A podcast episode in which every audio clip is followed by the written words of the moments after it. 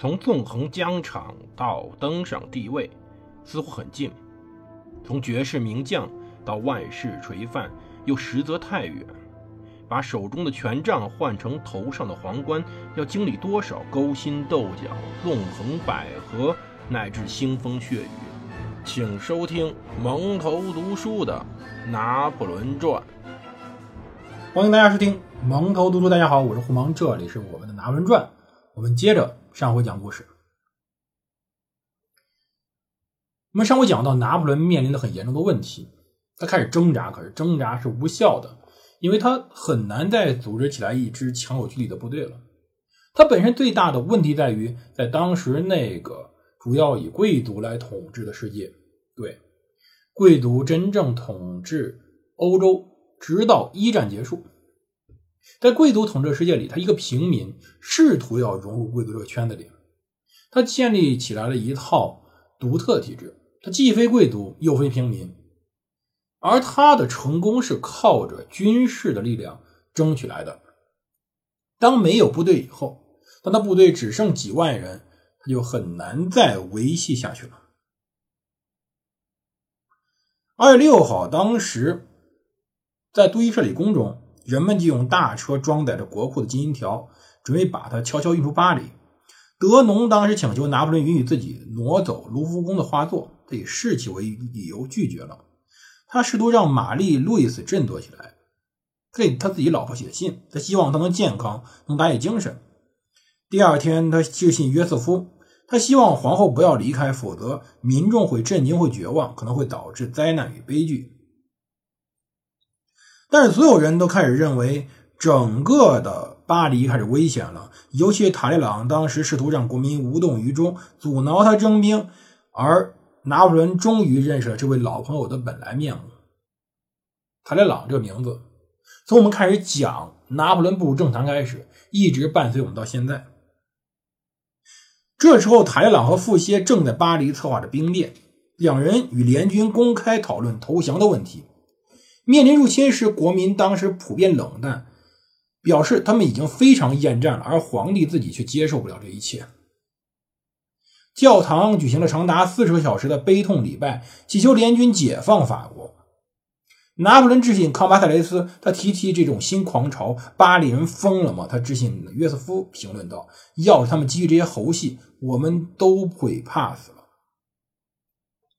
很早以前有个说法，说教士和医生让死亡变得可怕。有一群人计划废除拿破仑，其中包含了塔列朗。莱内、朗瑞奈、富歇等这些主谋都曾反对或者背叛过他，但他既没有关押这些人，也没有处死他们。说句实话，在某种意义上来说，拿破仑和他敬仰的领袖，那个我们即将在新的节目中所讲的尤利乌斯·凯撒非常像。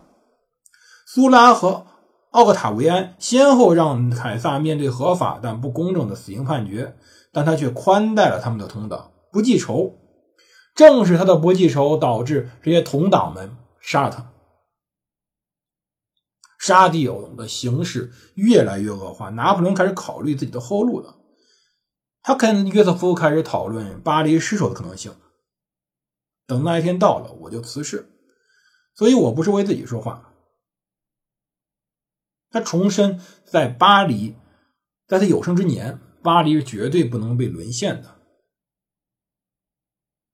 约瑟夫回信其实没什么帮助。他说道：“如果你渴望和平，那就不要计和计较媾和的代价。如果你做不到，就像君士坦丁堡末代皇帝那样，毅然赴死吧。就像那位君士坦丁十一世在一四五三年时候，奥斯曼军队攻陷时，带领军队冲锋，战死在沙场。拿破仑派维克多去塞纳河畔的诺让，调乌迪诺去不赖。”自己带着奈伊莫尔街北上至塞扎纳的路上，马尔蒙跟他会合了。西里西亚军团仍旧和波西米亚军团平行移动，但西里西亚军团移动比较快。拿破仑位于两路联军之间，由于西里西亚军团靠前，因此他不仅把侧路暴给暴露给了拿破仑，还露出了后方。皇帝发现俄军没有骑兵，而且被孤立了。二月十号，他在尚布贝尔进攻敞开的俄军侧翼。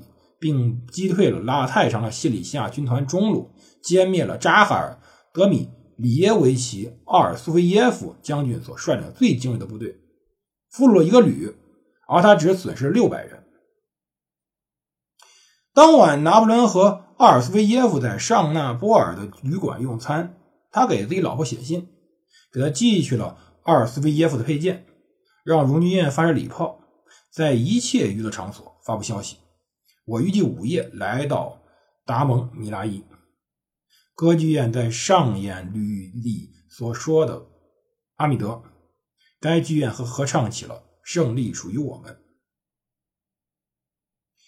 后来，冯扎肯将军违反了特拉申贝格战略，在马尔谢直接攻击拿破仑。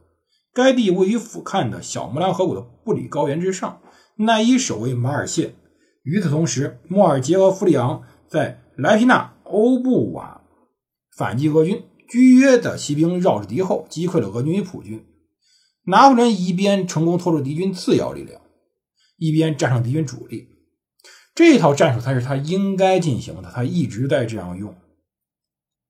当晚，他睡在格雷诺农场，这个地方是敌被清酒后司令部设在那儿。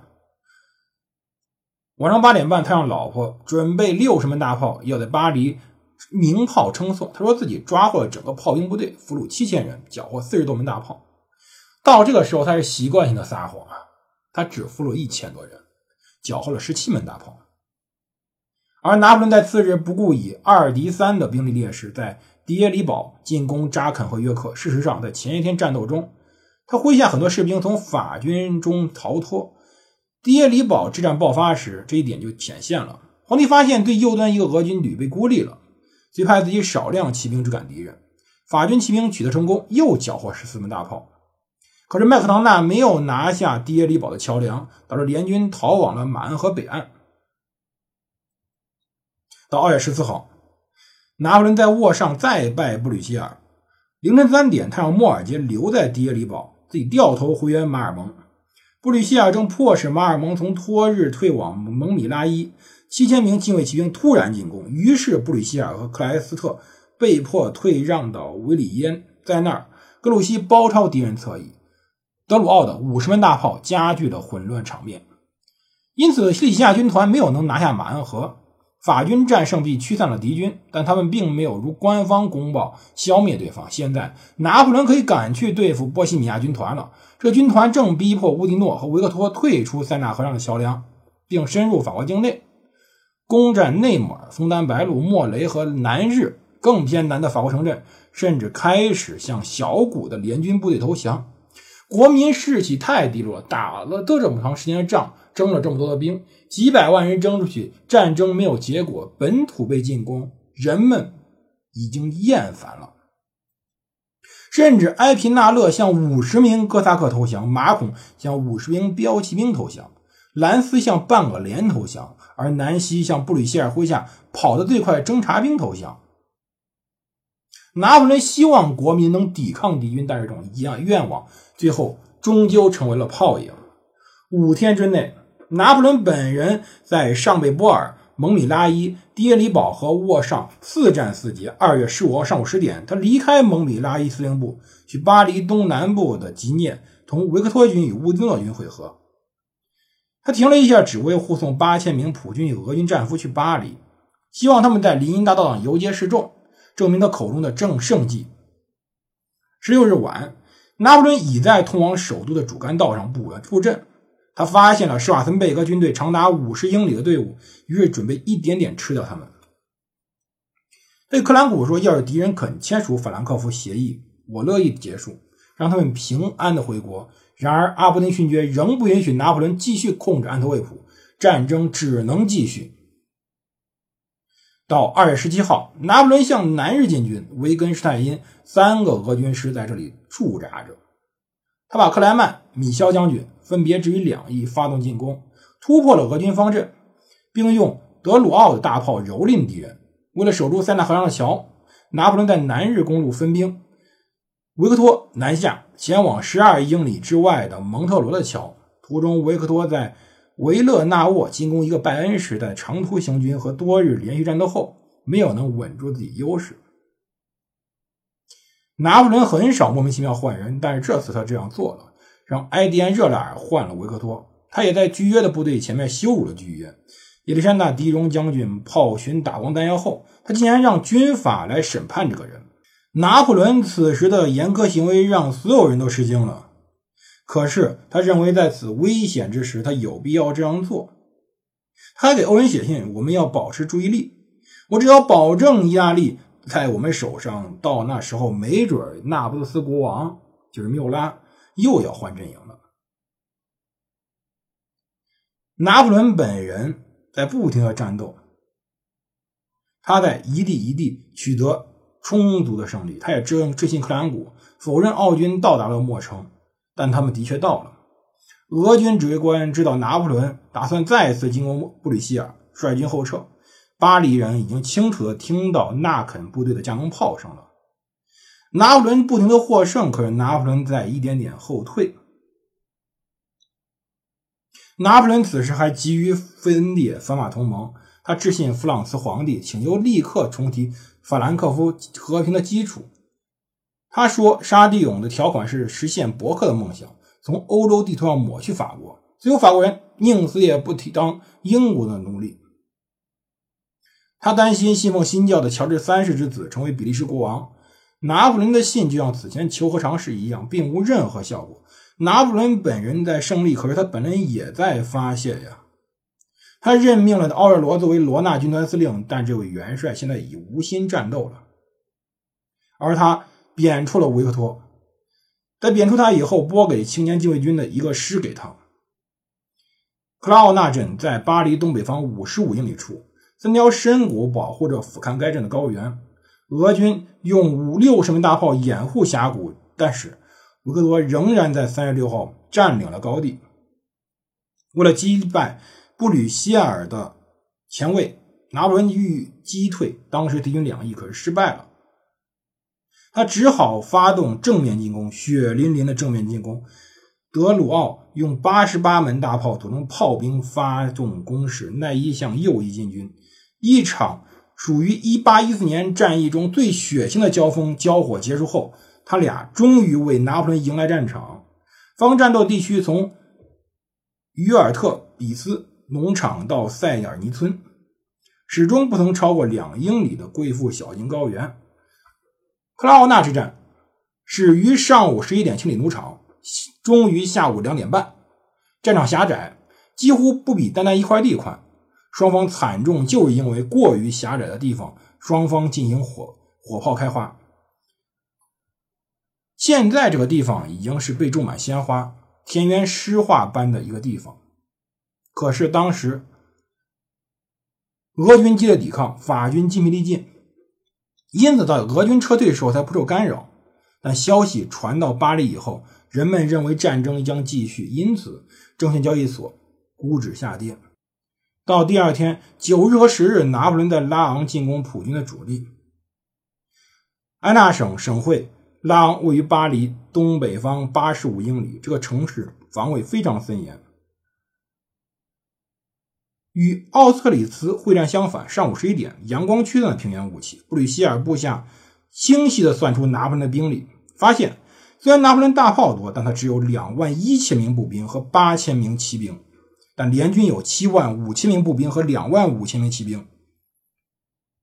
布吕希尔的部下却太担心拿破仑了，担心他的战术才能，没有能真正的发动进攻，全力发动反击。不过，即使他们没有全力，投入的士兵仍然比拿破仑的多。当时马尔蒙呢，离拉昂只有四英里，还有一万多人，可是他却没有听到平原上厮杀声，没有支援皇帝。由于马尔蒙当时的行径以及日后的做法，他被认为在拉昂之战中背叛。可是当天西风凛冽，有可能在高高战场时掩灭一切噪声。但九日晚上，马尔蒙与其部下没安排哨兵，对此他也难辞其咎。